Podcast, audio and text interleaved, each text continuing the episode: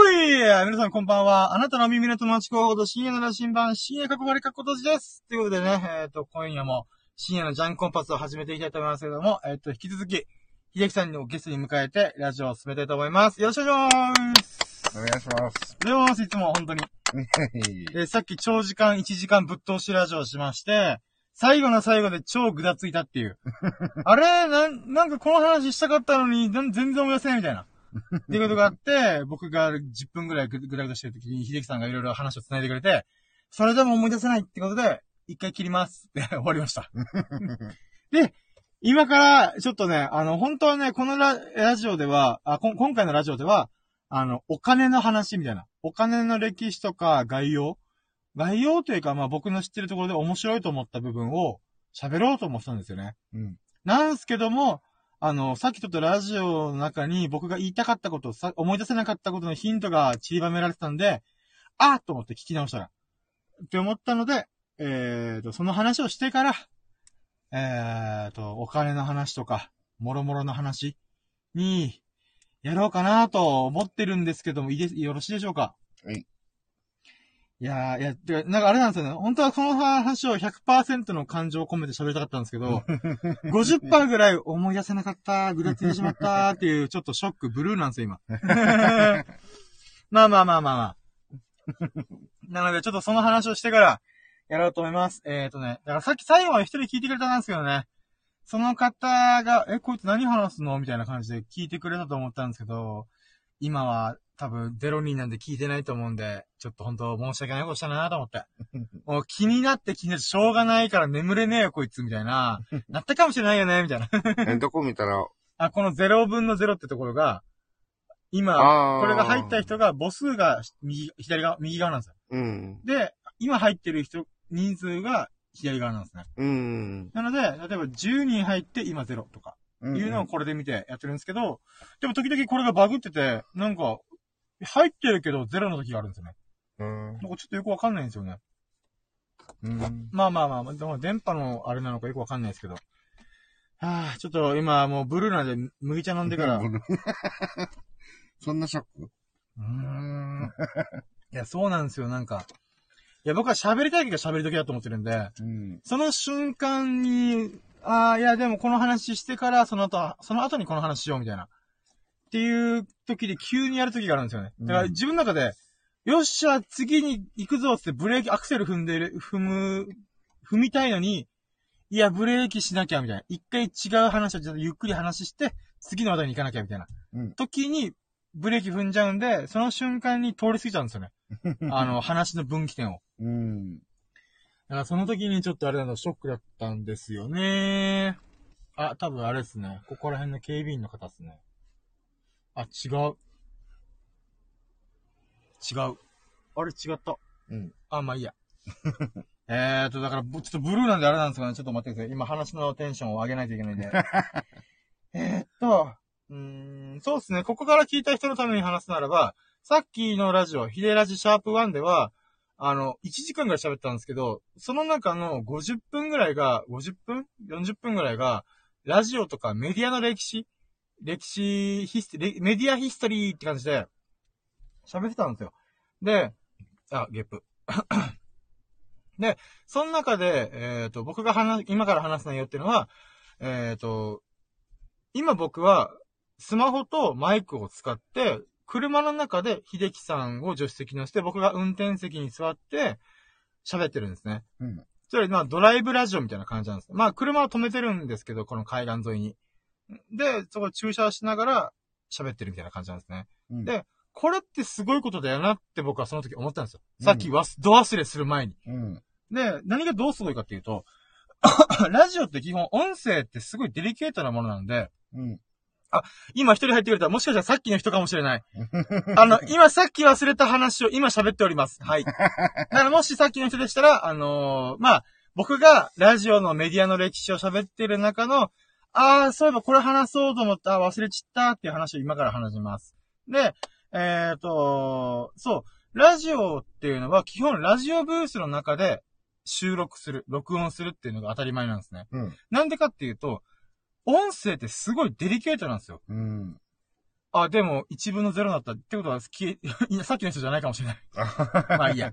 えっと、それ、マイクって、僕マイクを自分で買ったりとか使ったりとかして思うのが、あの、カメラとかより、よりも、カメラっていうか、テレビ、テレビ的なある意味スマホのディスプレイじゃないですか。うん。に比べるとめちゃくちゃ繊細なんですよ。うん。で、なんていうか、音が割れたりとか、逆にちっちゃすぎて他の雑音も拾ったりとかするんで、うん。すごい調整が難しいんですよ。うん。だからほんと音声関係の仕事ついてる人ってマジで天才だと僕思ってるんですよ。うん。だから音楽か、アーティスト系っていうんですかね。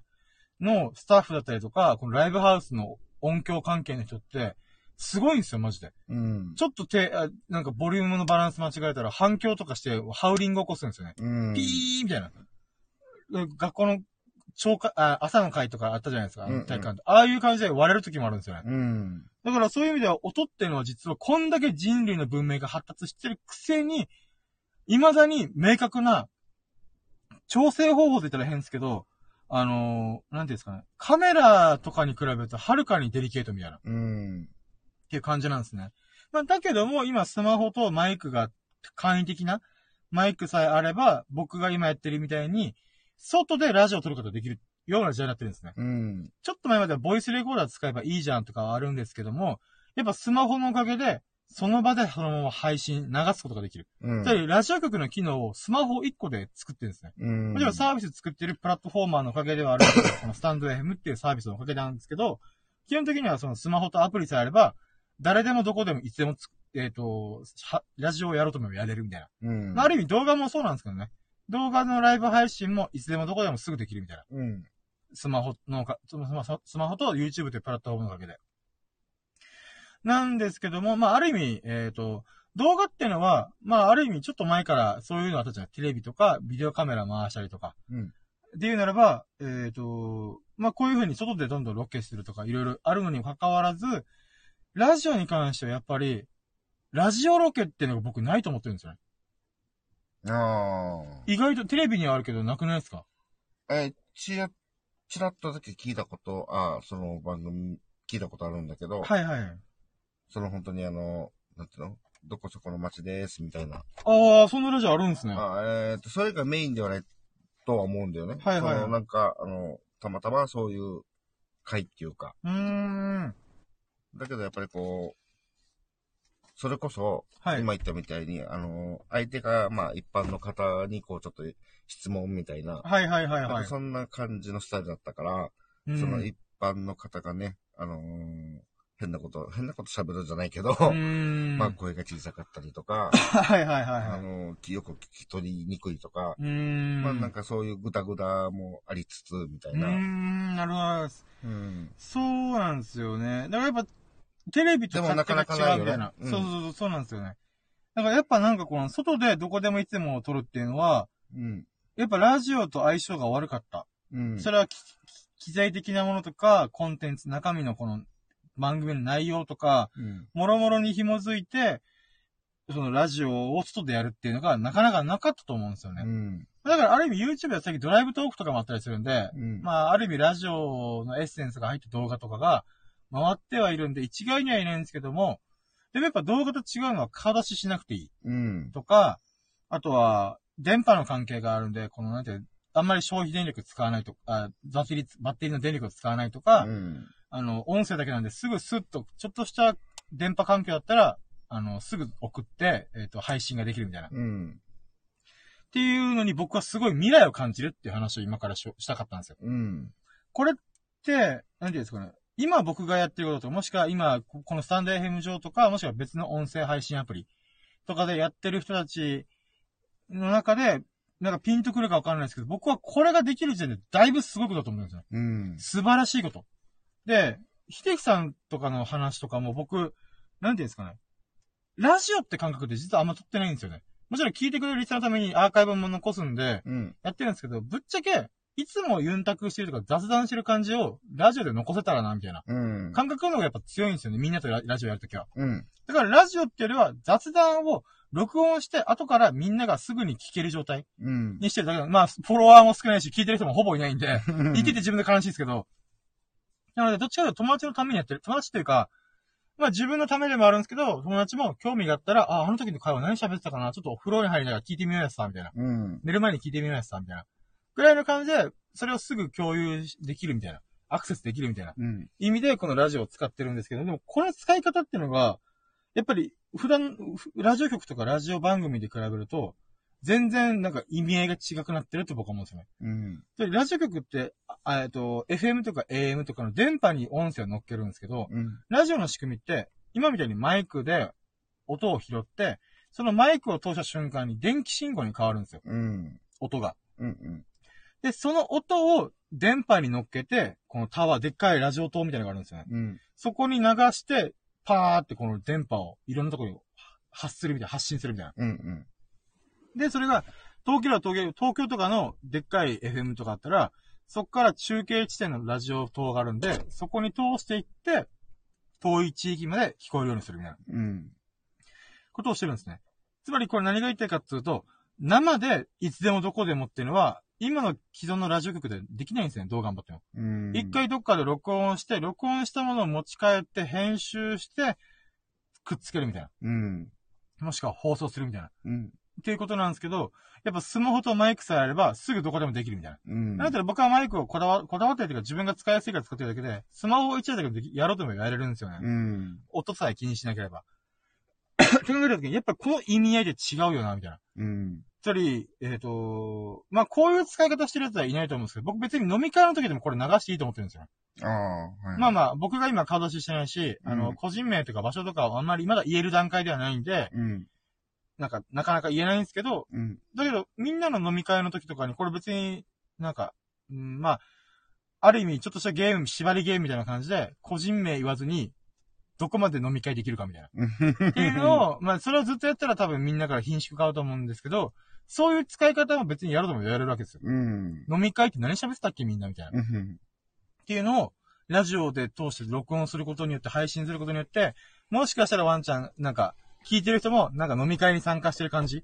うん。このバカみたいな会話に付き合ってるみたいな。っていう感じの空気感もできます。でもこれはラジオ局で絶対絶対できないことなんですよ。うん。ラジオブースで飲むことはできないんで、うん。そういう使い方がまず一個出てきてるんですよ。うん。このいろん、この、いつでもどこでも取れるっていうこの特性によって。うん。うん。これってすごいことなんですよね。で、これがゴッホと繋がるんですよ。うん。急にゴッホぶち込んだんでびっくりする人、今、今、なんで、なんでこいつ急にゴッホ出したみたいな。ば番ゴッホと急に出した、なんで出したみたいな。うん。ってなると思うんですけども、ゴッホの時代、絵画とかアートに興味がある人も、はもちろん知ってると思うんですけど、まあ、あんま興味がない人でも、ゴッホという存在は知ってると思うんですよね。うん。ニュースとか何かしらで聞いたことある。うん。で、まあでも耳を落としたりとか、ちょっと、あの、生きてる間、一枚も絵が売れなかった人でしょみたいな。うん。だけど、その後に何十億っていう感じで、ひまわりという絵が、あの、売り買いされてたりとか。っうん。ていう、あの、あのゴッホなんですけども、ゴッホの時代ってすごい興味深い時だったんですよね。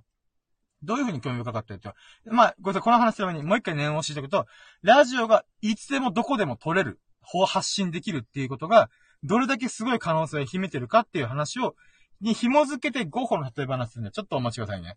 で、ゴッホの時代っていうのは、産業革命が起き始めた時期だったんですね。うん。で、産業革命っていうのは工業化が起きて、えっ、と、わーってなんてこの、き機械がつ、この人間が今までやってたことを、えっ、と、代わりにやってあげるうんって。いう時代の始まりだったんですね。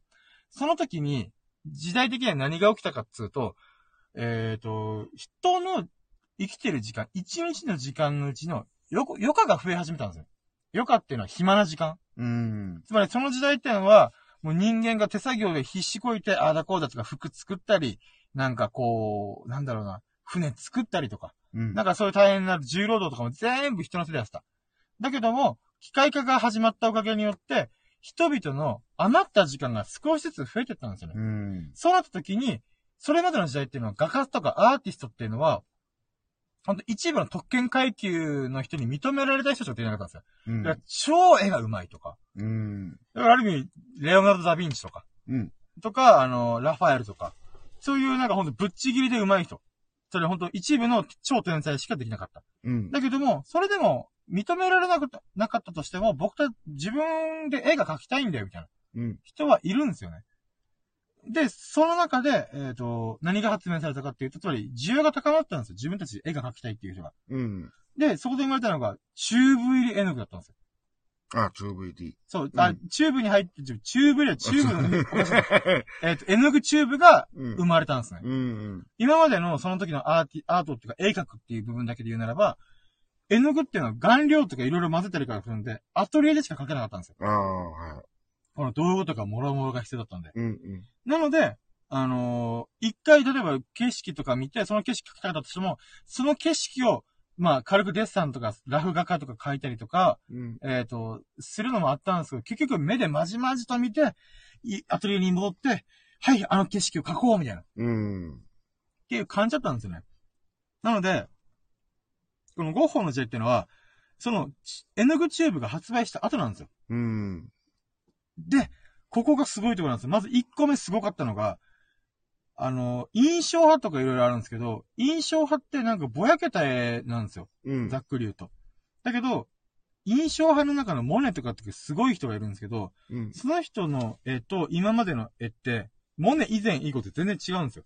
うん。それで何が違うかっていうと、アトリエで描いた絵っていうのは、どうしても、絵の色がくすんでるんですよ。うん。それはなんでかっていうと、アトリエっていうところで描いてるし、うん。あの、光の量が足りないんですよ。屋内なんで。うん。屋内で描いてるし、かつ、記憶の絵を描いてるんで、うん。あの、なんかい、ちょっと、あれこれ、こうだったかな？ああだったかなって、ちょっと塗り出しが多かった。うん。っていうのもありますし、あの、まあ、この顔料の精度も低かったんで、色がどうしてものっぺりっていうか、暗めうん。だったらしいんですよ。うん。だけど、、絵の具チューブが生まれることによって、えっ、と、絵の具っていうのは、混ぜると混ぜるほど暗くなっていくんですよ。うん。暗くなるっていうのは、黒に近づいていくんですよね。うんうんうん。それって、まあ、えっ、と、人の色の三原色とかと関わってくるちょっと説明が難しいんですけど、あの、簡単に言うと、本当絵の具が増えれば増えるほど黒に近づいていくんですよ。うん。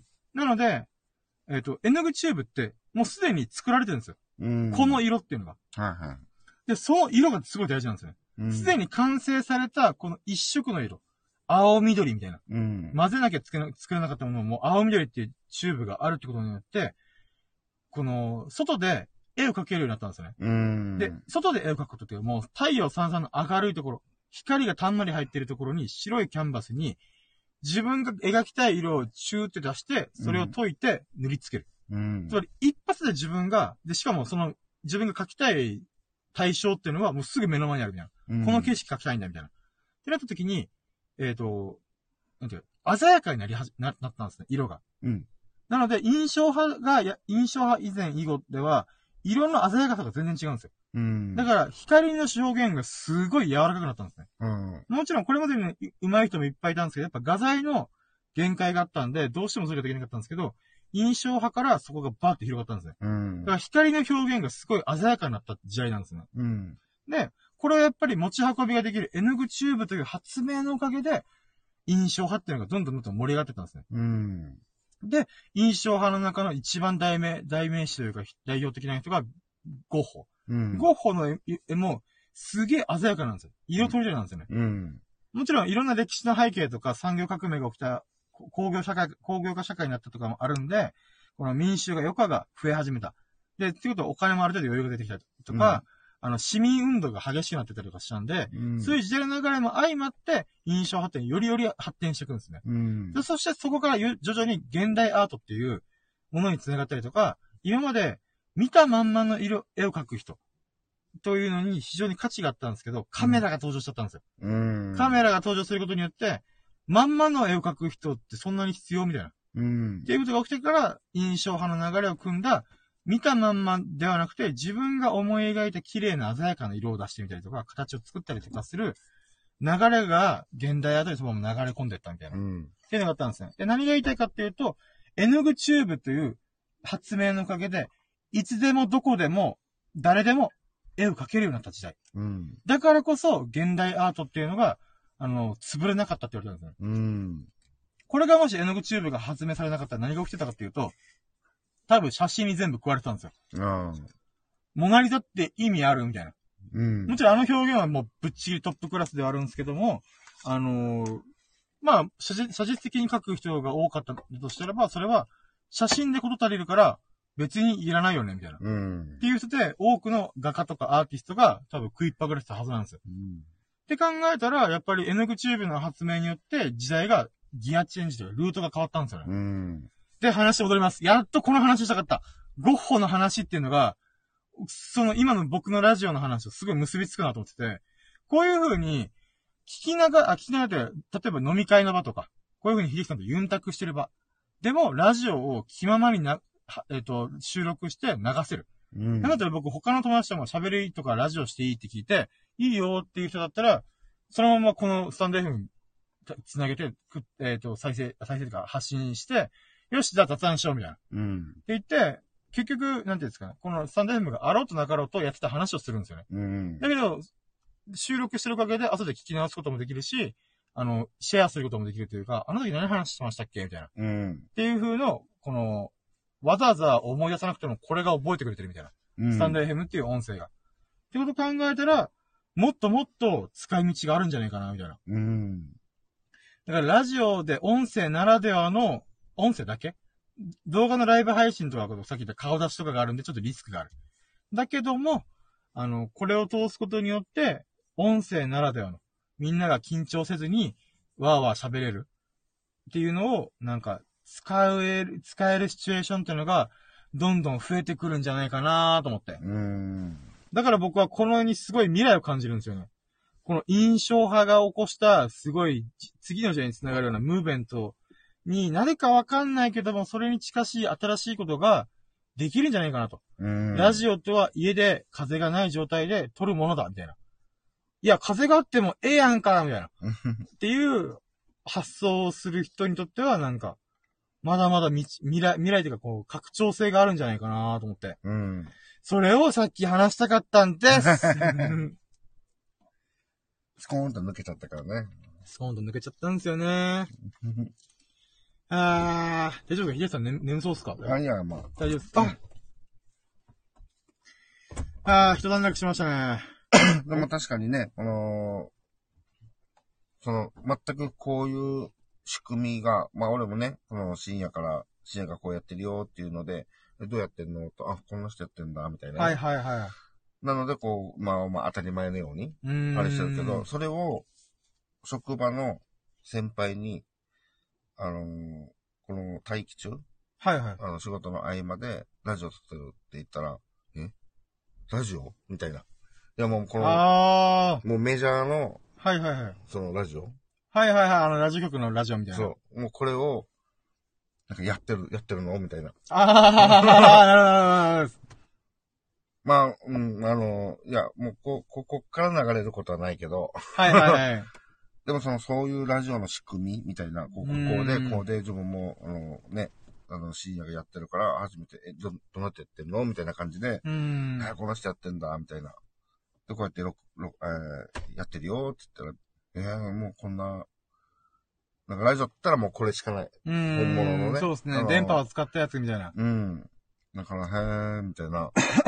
やっぱり知らない人からしたらもうこうちょっと驚きっていうか、あうん、こういう使い方もあるんだ、みたいなね。まあそうですね。ニュージェネレーションですから、私。ちょっとタバコ吸います。あ、はい。そう、タバコも吸えますよ、このラジオだったら。ラジオブースは禁煙なんで、基本は。そうだね。そうなんです、そうなんですよ。だからまあ、こういう風になんか、屋外でラジオを撮れるっていう良さっていうのが、うん。まあ、アイディア次第で化ける可能性あるんじゃないかな、みたいうな。そだよね。うーん。うん。ふぅ。だどういったのがいいんだろうね。いいんだろうねっていうか、ああ、こういうラジオも面白いみたいな。この幅も広がるかもしれないじゃない？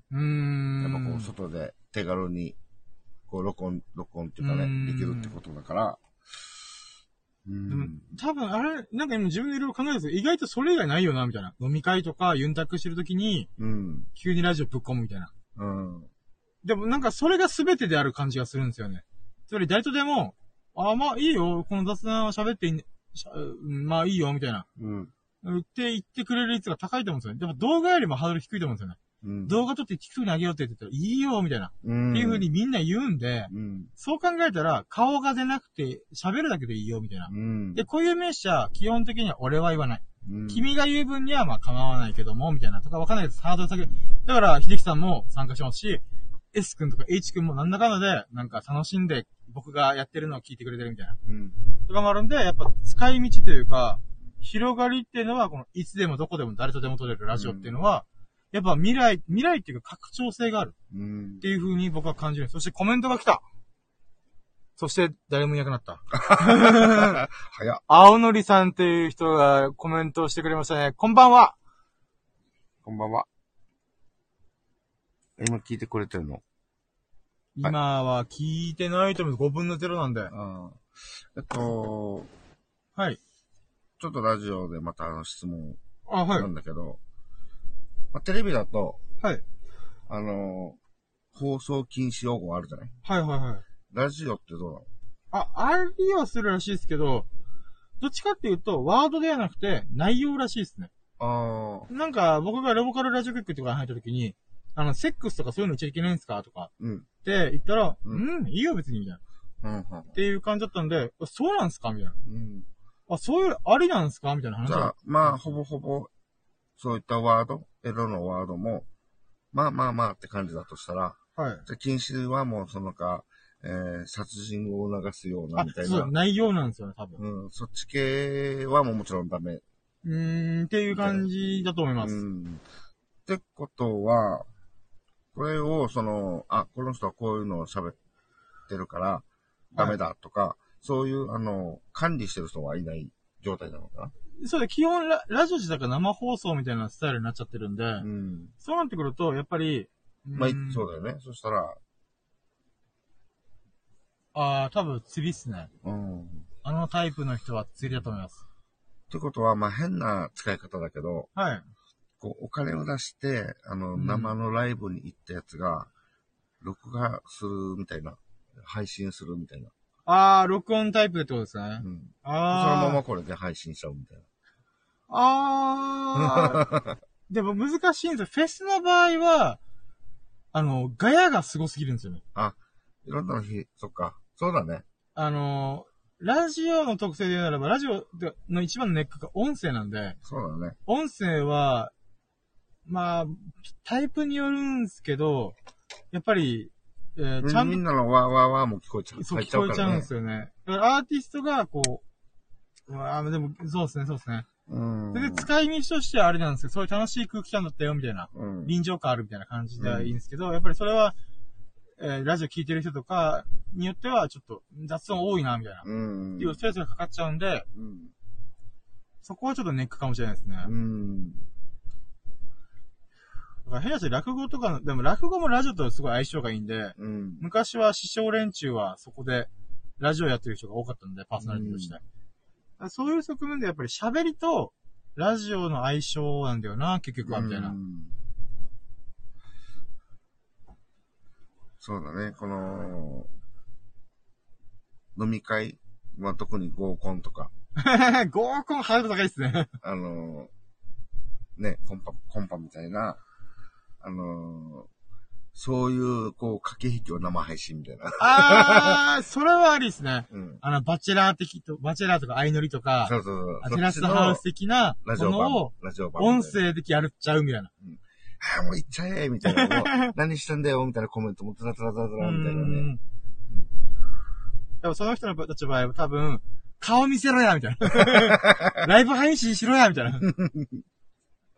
でもなんか、こう、一つの可能性としては、なんか、あなんか楽しそうっていうかね、ん。ありっちゃありかな、みたいな。まあ、こっそりだと思うけど、盗聴、盗聴みたいな さすがに了承は得るけども、みたいな。まあまあ、そうですね。はいはいはそしたら、なんかね、聞いてる人もた楽しいっていうかい。うなんか、ーん、確かに確かに。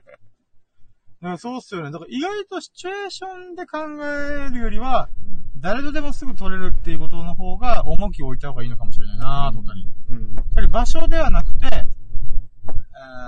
ー、と企画とかではなくて、すぐこの人と喋れるみたいな。っうん。ていうのが割と重要なのかなみたいな。うん。ううーん。まあ確かに今までは、その本当にラジオブースっていう、あのね、うーん限られた場所なんで、そこに連れてこないといけないんで。そうそう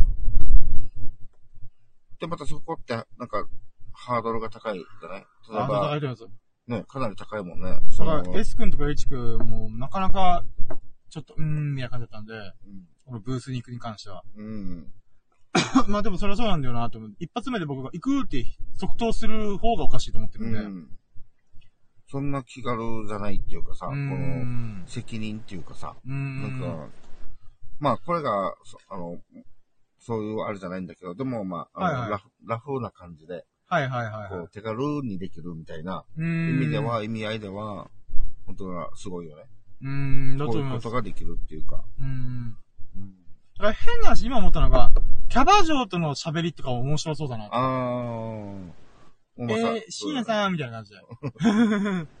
ちょっといいっすか？みたいな感じで、ラジオの両親えー、どこ触ってんですか？みたいなね。いや、触ってない、触ってない。俺、喉、喉ちょっとなっちゃって。だからもしかしたらちょっと、見えないことをいいことに。そうハードル下げて、ガールズバーでやるってのが面白いかもしれない。うん。ガールズバーは基本喋りがメインなんで、うん。そう考えたら、ガールズバーの店員さんに、あの、これこれこういうラジオ撮ってるんで、なんかちょっとそういうのでやっていい？みたいな。うん。もしかしたらワンチャン、が緩いっちゃとこ緩いんでう、ん。いいよって言ってくれるとこもあると思うんで、それ考えたらそのパターンもありっすね。う。うんーん。おかまバーとか。絶対面白いですね。で騒がしそうっす。もううん。ぶっちゃけトークがもう多いから。うーん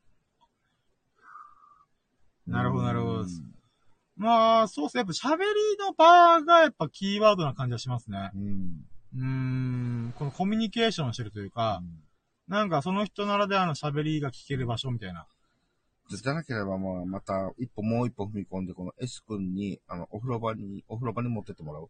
ふう、多分、ジャージャーうるさいと思うんですね。ああ、の、あー、ご指名、ご指名、ご指名、ビップお風呂やすね。はいご指名用のお風呂。はいはいはいはい。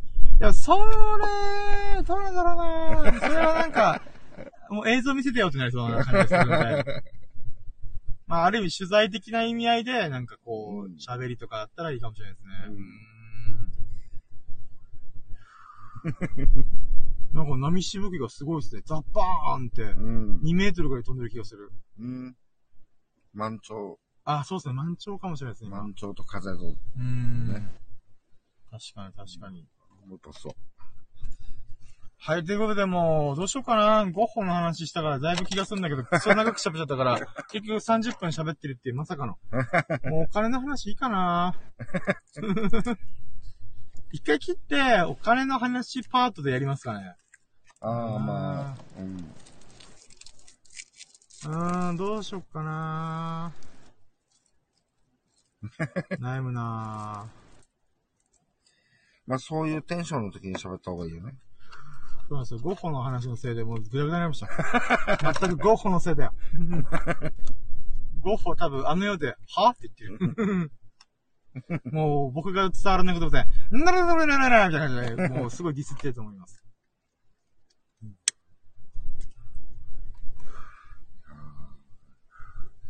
タバコ吸ってるとあかんっすね。間ができるんで。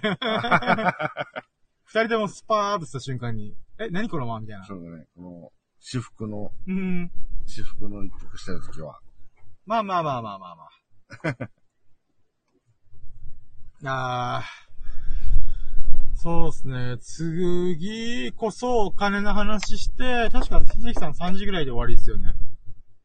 うん、で、大丈夫かあ、まあまあまあ、はい。なうん。じゃあ、やっぱそうですね。一回閉めてから、うん次、お金の話を、もうタイ、あーうーんどうしようかな。タイトルも今、ビッグでファットなボディっていう風にやっちゃったんですけど、ヒデラジシャープ3、えっ、と、お金周りの知識、うーん、なんか変に堅苦しい感じの内容だと思って期待した人が損し、なんか、これ全然違うやんけ、こいつ何喋ってんだみたいな。うん。ってなるのが怖いんで、うーん 何しよっかな。まあいいや、もうビッグでファットな若者ボディとラジオにしましょうかね。何も考えない。聞いてる人のことが一切考えてないラジオ。うーんじゃあ、それで行きましょうかね。うん。じゃあ、一回締めますね。はい。はい。ということで、ここまでお聞きいただき本当にありがとうございました。まあ、0人ですけど聞いてる人。はい。でもアーカイブで聞いてくれる人、ありがとうございます。で、えーと、なんだっけな。あ、そう、あのいいなと思ったらハートマークやフォローいただけますと、私がすごく喜び、喜びます。で、コメントとかもいただけてましたら、僕がすごい嬉しがります。はい。ということで、ここまで聞いてくれた方、えっ、と、本当に本当にありがとうございます。えっ、と、皆様がほからかな日々を謳歌すること心の底から祈っております。Thank you for listening. Have a nice day. ありがとうございました。バイチャ。えい。あれ？閉まらない。あ、OK。はい。